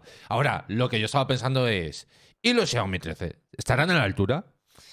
Pues eh, habrá que verlo, ¿eh? Habrá que verlo cuando, cuando toque y cuando los podamos probar. Pero en fin, vamos con más noticias y vamos con una noticia que a mí personalmente me ha sorprendido porque es de las cosas que digo, esto no va a pasar nunca en la vida, ¿no? Es como que ya teníamos todos asumidos que si tú tienes un iPhone, te descargas las aplicaciones desde la App Store y fin. Y además teníamos asumido que eh, los iPhones son especialmente cerraditos, herméticos, que no te dejan hacer las cosas a tu antojo. Y resulta que sale esta noticia que dice que Apple abrirá iOS a tiendas de aplicaciones de terceros el próximo año. Es decir, no solo podrás descargar aplicaciones desde el App Store, sino también podrás descargar aplicaciones desde el Aptoide de turno, el APK Pure, eh, o llámalo como quieras, tienda de aplicaciones de terceros. eh, y sin pasar por ese canon estricto a los creadores de aplicaciones, ¿no? De ese 30% de, de Apple, entiendo, ¿no? A ver, yo creo que esto, o sea, realmente eh, hay que matizarlo. Es decir, hay que matizarlo en el sentido de que está más orientado seguramente a una tienda de aplicaciones, como podría ser el caso de, de Android con el tema de Amazon, ¿no? Con la tienda de aplicaciones de Amazon, más que un repositorio que O el Epic ser más- Launcher o lo que sea, ¿no? Efectivamente, pero más eso, más que un repositorio como podría ser eh, Aptoide, cosas de ese estilo, o en el caso de Apple en su momento Cydia y todas esas alternativas. Y me imagino que además esto viene por una regulación de la Unión Europea, si no me equivoco, correcto. que es tiene un tema de competencia para todo el tema del mercado de aplicaciones y todo el rollo macabeo. ¿A dónde quiero llegar con todo esto? Pues bueno, que donde no te va a clavar Apple, te va a clavar Amazon. O sea, lo veo bastante cristalino esa parte. De todas formas, he leído la noticia porque era, era un- Es que claro, aquí entiendo que la información pues, no va a ser fácil de conseguir, ¿no? Pero algo así como que, aunque te descarguen la aplicación de otro lado, Apple sigue planeando cobrar a los desarrolladores el 30% y no sé cómo harán esos cálculos. No lo sé. Eh, pero Apple ha dicho que sí, que sí, que descárgatela donde quieras, pero yo voy a seguir cobrando aquí mi 30%, aunque te lo descargues desde otro lado. O sea, yo creo que ahora es muy prematuro para entrar en ese tipo de detalles, ¿no? Pero a ver, está claro que al final eh, poder acceder a un mercado tan grande, como es en el caso de Apple, de usuarios con iPhone y de iPad y lo que tú quieras, con todo el potencial de clientes que tienes, eh, instaurar ahí una tienda de aplicaciones, imagino que es algo muy goloso y poco barato. Es decir, yo soy Amazon, quiero entrar con una tienda de aplicaciones en el ecosistema de Apple y entiendo que va a tener que soltar una pasta que a lo mejor Bezos la tiene, ¿eh? pero mm, creo que va a haber aquí muchas cuestiones si realmente se lleva a cabo, porque ya sabemos que todo este tipo de, de historias que afectan a normativa europea y cuestiones similares se dilatan mucho en el tiempo, son proyectos de ley hasta que se confirman. Mirad el tema del tipo C, que realmente es para 2024, si no recuerdo Mm. mal. ¿Y cuánto tiempo llevamos hablando de eso? Pues a lo mejor tres años o algo así. Entiendo que el caso no es exactamente ese, ¿no? Porque el, el tipo C es establecer un estándar y esto es simplemente limitar un monopolio, ¿no? O una posición de demasiado poder en un mercado concreto, ¿no? Que eso entiendo que irá más ágil, ¿no? Que vamos a hacer el estándar de a cuánto debería ir la- el internet de las casas de la gente, ¿no? O sea, entiendo que son dos cosas distintas. Uno es cumplir la ley y el otro es simplemente vamos a vivir en eh, lo mejor posible todos, ¿no? Entonces, eh, no sé, Carlos, ¿tú qué opinas? Porque claro, estamos viendo como cada vez, eh, y esto es algo que he hablado yo con Antonio muchas veces, ¿no? Como que cada vez Android y iOS están como acercando cada vez más posturas, ¿no? Es decir, Android se está convirtiendo en un sistema más cerrado, están poniendo más, más firewall, más mm, énfasis en la privacidad, y Apple cada vez se va haciendo más abierto, ¿no? Con que si los widgets, que si la personalización, que si la pantalla de bloqueo, que si el Always On Display, que si ahora poder tener varias aplicaciones, varias tiendas de aplicaciones, ¿no? Entonces, ¿cómo ves tú, todo esto o cuál va a ser la consecuencia, ¿no? Para, Apple. Sí, yo el hecho de la libertad creo que tiene sentido, sobre todo porque Apple, eh, volviendo al tema de los widgets y esto, por, comentar, eh, eh, simplemente llega un punto de madurez tan grande en los dos sistemas operativos que, que ya es una cuestión de, de llegar a, a prácticamente a la perfección en ambos sistemas operativos, ¿no? Pues eh, a lo que le faltaba en Android lo ha conseguido y lo que le faltaba en iOS pues también lo tiene, ¿no? Ya hemos llegado a un punto en el cual no echamos de menos prácticamente nada. Y, y hablando directamente en el tema que nos ocupa, el tema de las aplicaciones y el tema de las tiendas, eh, pf, a mí que instalen lo que quieran, pero yo no pienso instalarme absolutamente nada fuera del App Store y no me voy a instalar nada fuera de la Play Store de Google. Quiero decir, los que llevamos aquí muchos años, sí que sabemos que hace muchos años era necesario tener un Aptoide o poder disfrutar de alguna aplicación o poder utilizar de alguna aplicación que no funcionaba con tu versión del sistema operativo y todos, porque llevamos aquí 12 años, pasamos por esa época y en ese momento sí que tenía sentido. A día de hoy no se me pasa por la cabeza ni tan siquiera se me ocurre eh, una aplicación que no tenga en una tienda de aplicaciones tradicional. Y ya voy más allá en el tema de la seguridad. Y, viendo la información que tenemos cada vez en, en nuestros teléfonos, porque hace un tiempo tenemos menos cosas, ¿no? Pero a día de hoy tenemos toda nuestra vida en el teléfono. No se me ocurriría hacer login en una aplicación instalada fuera de una tienda que no sea de Google o de Apple. Me es indiferente. O sea, no me atrevería a hacer O sea, login en una fuera la tienda de que Amazon. me hubiera ¿sabes? descargado de Aptoide, por ejemplo. Bueno, no, pero de la tienda de. Amazon o, o una tienda Claro, una tienda de reputada, este ¿sabes? No rollo. sé. Sí, pero, pero puede ser. O sea, pero la, la cuestión es qué van a hacer los desarrolladores. O sea, ¿qué aplicación van a publicar en la tienda de Amazon que, que sea de tanto valor que no vaya a estar en la Apple Store? En la App Store. Esa es la ya, gran no- pregunta. ya no me ya no lo pienso de esa manera, sino que la, la tecnología tiene el- un poco el debate que hicimos el podcast pasado, ¿no? Que, que aparte de evolucionar y poner las cosas fáciles a las personas, pues también tiene que ser ética, ¿no? Entonces a lo mejor puede haber usuarios que simplemente por, por principios digan, pues oye, prefiero que este desarrollador que ha hecho una aplicación súper top eh, se quede con el 100% de lo que yo le voy a pagar por su trabajo y no que le quiten el 30% de, de algo que, que- que se merece, ¿no? Entonces, ¿por qué no yo, como Miguel García de Blas, prefiero descargarme esa aplicación desde la página web del desarrollador, me lo invento, eh, ¿sabes? Antes que del App Store, simplemente eh, que se pueda hacer, ¿no? Y, y que Apple habrá que ver cómo Pero lo gestiona es, es un de- es un debate interesante porque hasta qué punto. Te lo digo igual, ¿eh? O sea, en Google también se llevará un porcentaje de, de las No, no, se lo lleva, no se lo lleva igualmente, sí, ¿eh? sí, total. Muy alto Pero también. no, crees que tiene era. sentido, tío. Creo que era un 15%. O sea, ¿no crees que te está dejando. No, ¿No te crees que te está dando todas las herramientas para que tú tengas esa aplicación y ganes dinero? Yo Sí, creo que el debate es si que- tiene que ser un 30, tiene que ser es, menos. Yo no me meto. es. Sí, pero sí. creo que tiene todo el sentido del mundo Total, claro. que les cobren y cobren. Porque es lógico. Total. Porque Lo que pasa que dando- es o sea, si no fuera por mí, claro. porque yo me he gastado millonadas y millones y millones y millones y millones de dólares en desarrollar un producto y un software para que tú puedas tener el negocio que tú tienes, que es una aplicación. Yo es que lo veo súper lógico que cobren. O sea, No, no, yo la gente sí, dice, ¿qué yo creo que eso no se que ¿cómo le discute, cobran? ¿Cómo no? Yo creo que eso no se discute, lo que se discute es el porcentaje, un 30% es una barbaridad realmente, ¿no? O sea, que decir, no están haciendo no sé, nada ¿eh? No- eh, no- de mérito, sé. Uf, no sé, es que yo, yo también lo veo complicado que decir, o sea, valorar si es mucho o poco, yo Es creo que es muchísimo, tío. Yo creo que es ya, pero muchísimo. sí, pero no, pero al final tú como desarrollador también puedes elegir en qué rango de precios lo quieres meter, quiero decir, Que si tú quieres pero conseguir que tú piensas que un- Apple eh, eh, precisamente vende ¿no? en su tienda de aplicaciones miles de miles de miles de miles de aplicaciones. Es decir, llevarse un 30% de cada una es un porcentaje de dinero totalmente desproporcionado a lo que... Pero que no eh, existirían. Si no existirían si ellos no hubieran hecho eso, tío. Es que que, sí, no pero si yo, tengo yo tan yo lo que claro, estoy ¿eh? diciendo es que en vez de un 20, o sea, en vez de un 30, eh, un 10, me parece más que de sobra Pero que- para, eh, ¿sabes? Para beneficiar y potenciar que el desarrollador esté contento y que a su vez Apple gane dinero, porque van a seguir ganando mucho pero dinero. que el tema yo creo Simplemente que no es- abusar de decir, ver, oye, es que solo puedes venderlo aquí No, no, o me pagas y si, y si dicen el 80%, ¿qué?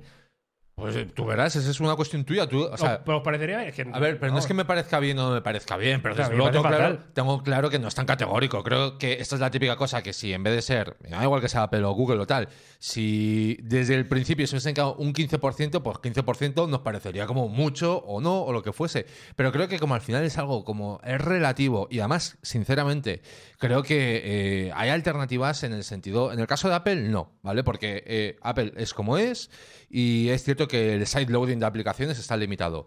Pero yo he visto aplicaciones que cuando tú las compras en el Play Store son más caras que si pagas la licencia en la página web del desarrollador. Quiero decir que existen esos mecanismos de que, bueno, pues yo como developer me voy por fuera y voy por dentro, es decir, voy por las dos vías. Obviamente entiendo que cuando tú eres un desarrollador eh, X, igual que pasa, me lo invento, ¿eh? en el caso de Spotify con la música en streaming y cómo funcionan sus royalties. O yo que sé, cualquier tienda de videojuegos, como podría ser el caso de Steam, y promocionan juegos concretos. Que estoy seguro de que habrá también este tipo de situaciones.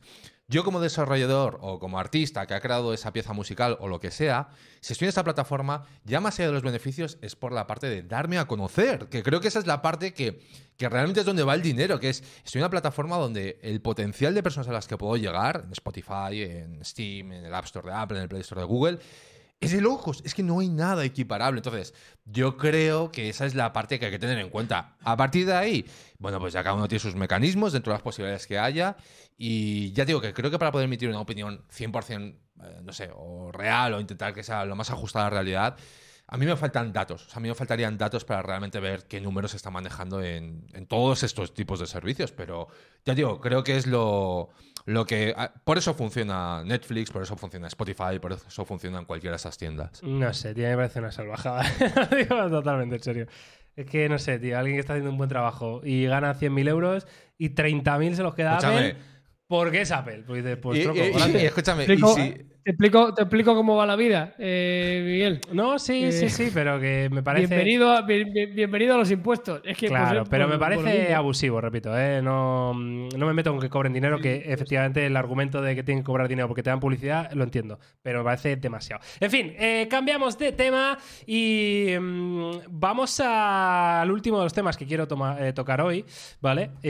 Porque que llevamos como 50 minutos aproximadamente de podcast, 50 y pico. Eh, vamos a, ahora sí a los Xiaomi 13 y Xiaomi 13 Pro, porque ya sabéis que se anunciaron esta semana, llevamos muchas semanas hablando de ellos, con filtraciones, con historias, con un montón de cosas, pero realmente ahora sí son oficiales, ¿vale? Ahora ya son oficiales, yo creo que merecen un espacio de, de podcast, los nuevos dispositivos de Xiaomi, que ya tenéis un vídeo también en Topes de Gama, en el canal, y... mm, y hombre, con ya la información de manera oficial, con ya las decisiones que ha tomado Xiaomi en este caso para estos teléfonos, pues quiero que me comentéis un poquito los, los feelings, ¿no? Evidentemente no los hemos probado todavía, esto llegará a un mercado global probablemente dentro de un mes o dos meses, pero eh, así a priori, ¿cómo los veis?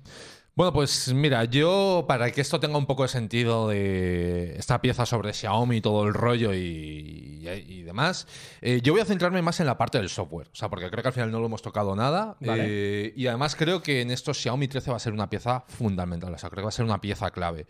Y esto, para los que no lo sepáis, pues en este evento se presentó también MIUI 14, ¿no? Digamos, la siguiente gran actualización de Xiaomi con Android 13 y con un montón de novedades, pero de la cual la que yo más he querido destacar y que por cierto ten- tenéis vídeo en Topes de Gama Plus, es ese cambio de rumbo que ha tomado Xiaomi de cara a esta nueva generación, ¿no? Eh, una de las cosas que se venían rumoreando durante los últimos meses y semanas es que iba a desaparecer eh, gran parte del bloatware, por un lado, es decir, aplicaciones propias de Xiaomi, y por otro lado el tema de la publicidad, que seguramente sean dos de las cuestiones mm, más feas o que pueden repercutir de una forma negativa en la comunidad.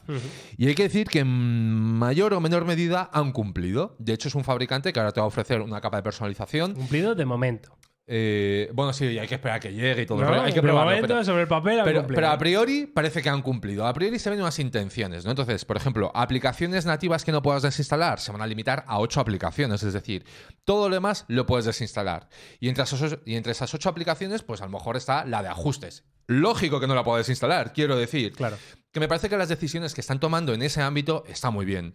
Y luego, por otro lado, sí que creo que cada vez se está notando más que Xiaomi está dejando de ser una capa de personalización muy orientada al mercado chino, pese a sus locuras con las mascotas virtuales y demás historias, para apostar por un diseño un poquito más limpio, más refinado, algo que realmente lo cojas y, y te dé sensación de premium, porque yo soy de los que piensan que el software, la apariencia, el diseño, el apartado estético, también contribuye a que tengas un producto premium, ¿no? O sea, si tú ves una interfaz con cosas de plastilina, como hemos visto hoy, pues dices tú, "Mm, esto Mm. ha salido barato. Pero cuando ves algo refinado, con buenas animaciones, con transparencias, con un diseño que realmente está bien hecho, eh, creo que aquí es donde nos vamos a encontrar uno de los grandes saltos de, de esta nueva generación. Vale, interesante eh, tema del software. Y Carlos, ¿tú qué, opinión tienes de los 13 y 13 Pro?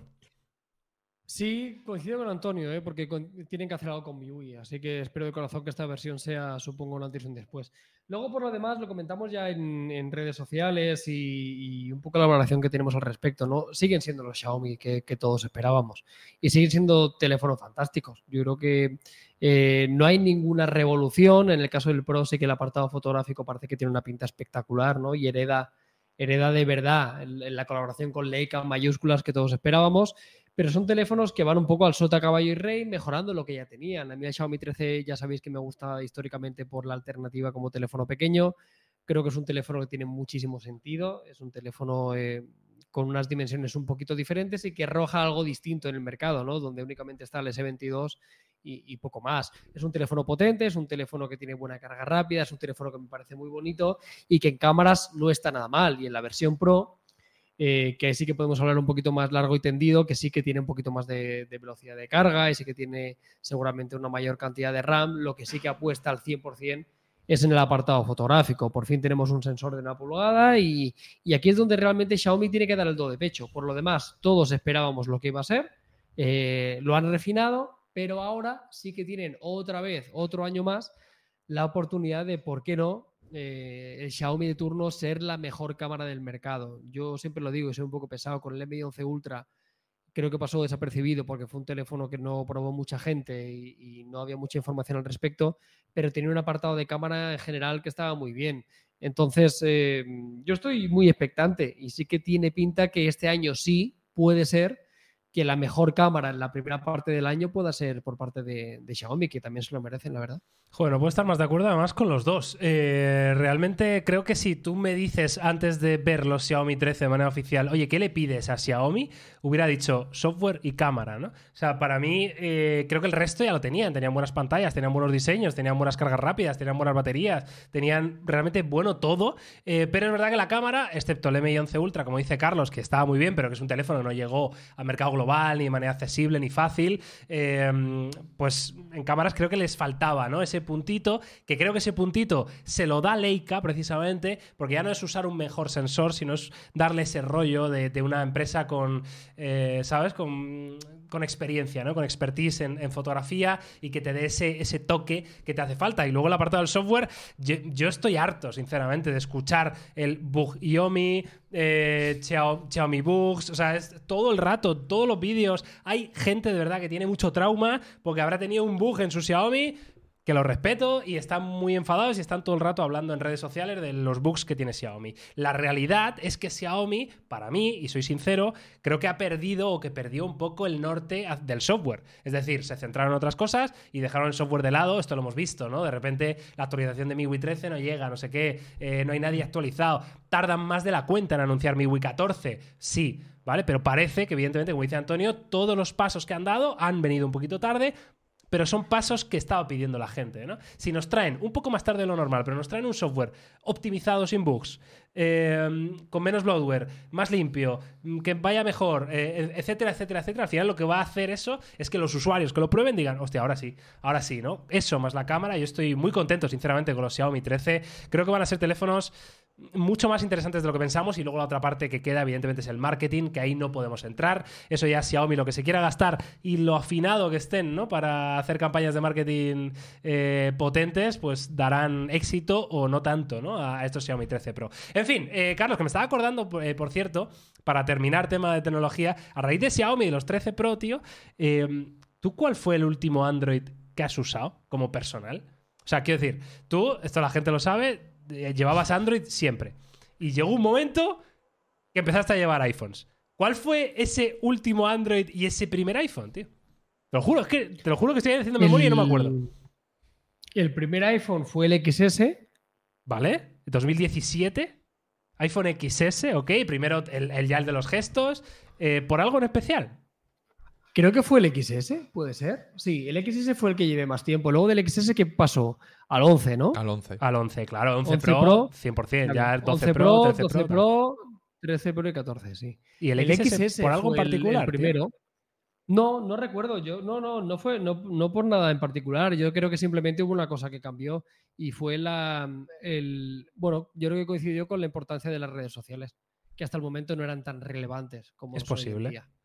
O sea, tú No, ahí ya te diste antes, cuenta de algo, ¿no? Porque estaba pensando en que el XS no. realmente era un teléfono pequeño, compacto, ¿no? Ese tipo de cosas, ¿no? Sí, no, eso seguro, eso, eso ayudaría. Y muy 100%. O sea, potente, yo claro. quería un tele- Claro, yo en aquel momento, y, y lo he venido repitiendo durante mucho tiempo, yo necesitaba eh, un super gama alta en tamaño pequeño. Claro. y no había prácticamente alternativa fuera de, de Apple. Pero yo creo que más que el tamaño, que ya sabéis que yo no vuelvo a un teléfono grande ya ni borracho, eh, yo creo que coincidió un poco con eso, ¿no? Con, con la importancia que le dimos todos a nivel laboral a las redes sociales. Yo creo que antes lo teníamos un poquito como un añadido, no era tan importante el vídeo, era solo fotografía, entonces no era tan relevante, llegaron las stories. Entonces, yo creo que fue la conjunción de eso, de que yo necesitaba un teléfono muy potente, pequeño y que, y que en Instagram en particular, porque es una parte de nuestro trabajo, estuviera bien. Y, Y entonces yo hago de memoria. Android, claro. no- yo creo que. mira que por tuvo que ser tiempos- malo, ¿eh? Para que dijeras, "Pah, nunca más. No, Una- no, al contrario. Pues mira, fíjate, todo lo contrario. Fue uno de los Android que yo más a gusto he llevado en mi vida. El Huawei P30 Pro, Ah, con hostia. diferencia. ¿Este lo tuviste uno de los personal? mejores teléfonos. Sí, durante El muchísimo P30 tiempo. Pro, tío. increíble, increíble. El P30 Pro lo sacas ahora con 120 Hz y más carga rápida y es- sigue siendo un telefonazo. Que no me lo tienes que decir, Carlos. Yo lo tuve también y me pareció de lo mejor que ha hecho Huawei en su historia. O sea, es En una cosa es eh, espectacular. Sí, es el Zenith. ¿eh? Estoy de acuerdo. Es el, además Entonces, el previo el- ¿no? el a P30 los servicios de Google, ¿no? A todo el follón. Eso es. Sí. Claro, Luego ya se fue a tomar por saco. Pero. ¿Te imaginas que ahora nos P30 Pro fue dicen desde realización que el P30 Pro se presentó en 2019 y Carlos realmente no fue su último Android, sino que en realidad fue un Xiaomi. Yo el P30 Pro lo llevé. El P30 Pro lo llevé como teléfono personal. O sea, Por lo menos tuvo- 15 tuvo que días, el- no, no, tuvo que ser el. Tuvo que ser ese. Que yo recuerde, ahora me pillas. Fuera de eso, mm, sí, yo creo que tuvo que ser el P30 Pro. Es el que recuerdo. O por lo menos el que más recuerdo en propias carnes, como decir, hostia, el último Android que yo realmente fue el que me acompañó. Para mí fue ese. Igual hubo otro, pero seguramente sería menos relevante. Muy bien, eh, pues ahí está. Eh, hasta aquí la información tecnológica de esta semana. Repito, quedan dos semanas para, mm, para que acabe el año y dos podcasts donde van a estar bastante guapos. Haremos balance de año, pondremos notas a los fabricantes y haremos un poquito de todo eso. Y eh, rápidamente, un pequeño off topic para terminar. Eh, ¿Qué habéis hecho esta semana? ¿Qué habéis visto? Nada. Nada, Carlos, Eh, acabé miércoles. ¿vale? Y vamos a terminar, si queréis, con lo verdaderamente importante. Domingo, final de la Copa del Mundo. Final de la Copa del Mundo, domingo. Argentina, 18 Francia. De diciembre. Argentina-Francia. Yo creo. Esta es mi Eh, porra. ¿vale? Esta es mi apuesta. ¿Qué queréis? Calla, calla, no, ¿qué calla, calla, queréis? calla. Es, Esta es mi apostáis apuesta. vuestro dinero. No, Es- no, vas a decir sí, la tontería Esta es mi apuesta. Eh, 4-3 gana Argentina con hat-trick de Griezmann y cuatro goles de Messi. El último de los goles, el de la victoria, lo marca Messi de un penalti injusto, pero en plan robadísimo. O sea, que no haya que de repente Messi vaya andando, se caiga solo y le piten penalti, tío. En el 95. Y lo marque y mande callar así, Messi. A callar, a callar, a callar a todo el mundo. Me fliparía. ¿Pero a quién? Es que se está riendo el Fran, que es el amigo de José que ha salido al principio, porque es muy del Madrid, que yo lo sé que sí. ¿Ves? Eh, ¿Y ves cómo le jodería? Es que soy soy muy feliz, tío. De verdad, ¿eh? Pues yo en este partido eh, creo que va a ganar Francia, pero mm, la sensación es solamente porque ninguna de las dos me parece que haya hecho especialmente buen mundial. O sea, Pero no es un Antonio, que no lo, di- no lo digas tan serio, tío. Que No, no, no, que pero- no eres Miguel Quintana, ni Oh, estamos ¿cómo que en? Radio. Pero ¿cómo que no, chavales? Eh, dime, dime tú, como fan aférrimo del Madrid, tú quieres que Mbappé marque cuatro No. goles y luego vaya y diga Miguel- Florentino, quiero ir al Miguel Madrid. es que solo quiere hacer que la gente parezca polarizada para poder ser un hater. Exacto. Eh, Está guay que me lo diga Antonio. esto. yo creo. ¿Qué? O sea, yo, y además, si fuese con Francia, iría por el jugador que más me gusta el mundial, que es Griezmann, ¡Oh! que me parece que está haciendo un mundial de locos. ¿Lo ficharía por y Madrid? yo ya dije en su momento, hace como cuatro años, que le ficharía para el Madrid. Otra Bien. cosa es que en equipos no ha rendido tan bien. Pero en Francia siempre me parece un titán. Y, y simplemente porque creo que ninguna de las dos tiene una gran selección. Creo que ninguna de las dos ni juega especialmente bien ni nada, sino que son. Cada una se aferra a lo que tiene. Pero uno tiene a Messi, tío. Ya, y Francia tiene como. Creo que tiene mejor coral. Creo que tiene mejor segundos espadas, ¿no? O sea, Griezmann está guay, Giroud, que es un tuercebotas, pero el cabrón las enchufa. O sea, me da la sensación de que Francia tiene algo más. Eh, pero ahora, dicho esto, creo que va a ser un porro de partido. En plan de infumable. O sea, creo que va a ser. Creo que va a ser ¿Un rollo. tostón? Eh, Argentina, Países Bajos, segunda parte. Creo que va a ser de ese palo. Bueno. O sea, eh, en plan, cuando va jugada loca al fin. O sea, mm, y es lo que menos me apetecería, ¿eh? Pero si tuviese que apostar, apostaría por Francia. Ninguno de los dos se merece ganar, dicen por aquí en el chat. Carlos, ¿tú qué crees? ¿Tú, 100%. tú a quién le das? ¿A quién le das la victoria? A los argentinos, Yo. ¿no? Sí. Yo. Leo, Leo, de mi vida. Mira, yo te digo, o sea, Leo. se- o sea, Arranca por la derecha el se genio del tiene- fútbol tiene- mundial. Se tiene que llevar un mundial. O sea, la imagen simplemente de Messi besando la Copa del Mundo y levantándola, ya solo por eso, Claro, ya precioso. merece el, Qué este imagen más bonita. Esa imagen, esa imagen eh, sea del Madrid o sea parece. del Leganés, o lo que tú quieras, Es que la me- o imagen sea, de yo Messi levantando la Copa del Mundo esto, es como, te lo pide. igual, el ¿sabes? cuerpo te lo pide, esa imagen histórica. Uy, Es histo- eso sería historia. Sería O sea, historia. Sería historia. O sea, sería historia Messi levantando la Copa del Mundo, es como que tiene que ser así. Ahora bien, yo a Francia la veo como el Madrid, tío, en todo el mundial. Yo a Francia la estoy viendo como el Madrid. Sí, súper De esos sólido. que claro. no sabe qué hace, pero, Pero te- gana. pero gana. Pero gana ¿Sabes? 2-0, Da 2-0, igual, todos los jugando partidos. peor. Da igual.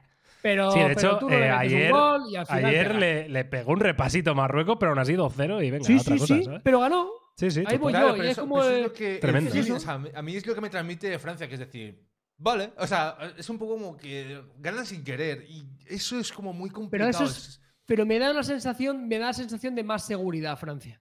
O sea, de, de- las ha pasado canutas en varios momentos y ha, y ha ganado todo. O sea, al final el partido tal, sí, sí, pero han ganado siempre, ¿sabes? O sea, y con seguridad. Y Messi y Argentina, pues bueno, pues depende de lo que depende. Que Messi estará bien, porque siempre está bien. Entonces, bueno, ojalá gane Argentina, me encantaría. O sea, ojalá Sería gane Argentina por el bien del fútbol, te diría. Pero, si tuviera que poner mi dinero, creo que Francia eh, ganará.